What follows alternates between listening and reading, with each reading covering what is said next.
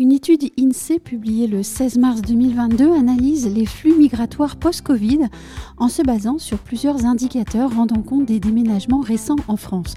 Parmi ces indicateurs, il y a notamment les données de la Poste via les contrats de réexpédition du courrier, mais aussi des données fiscales, notamment via les déclarations de revenus, le répertoire statistique des véhicules routiers, les DSN ou encore les données de la DARES sur le télétravail.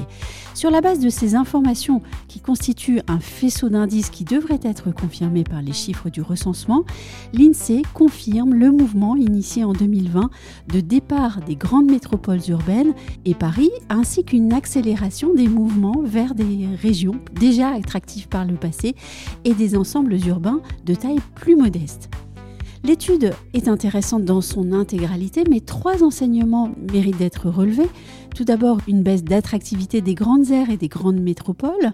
Ensuite, un renforcement de la périurbanisation au sein des grandes métropoles au bénéfice des couronnes par rapport aux pôles. Et enfin, une baisse d'attractivité des grands pôles urbains à l'égard des familles avec enfants. Vous pourrez bien entendu lire l'étude dans son intégralité sur le site des ondes de Limo et on se dit à très vite pour un autre épisode de Newsroom.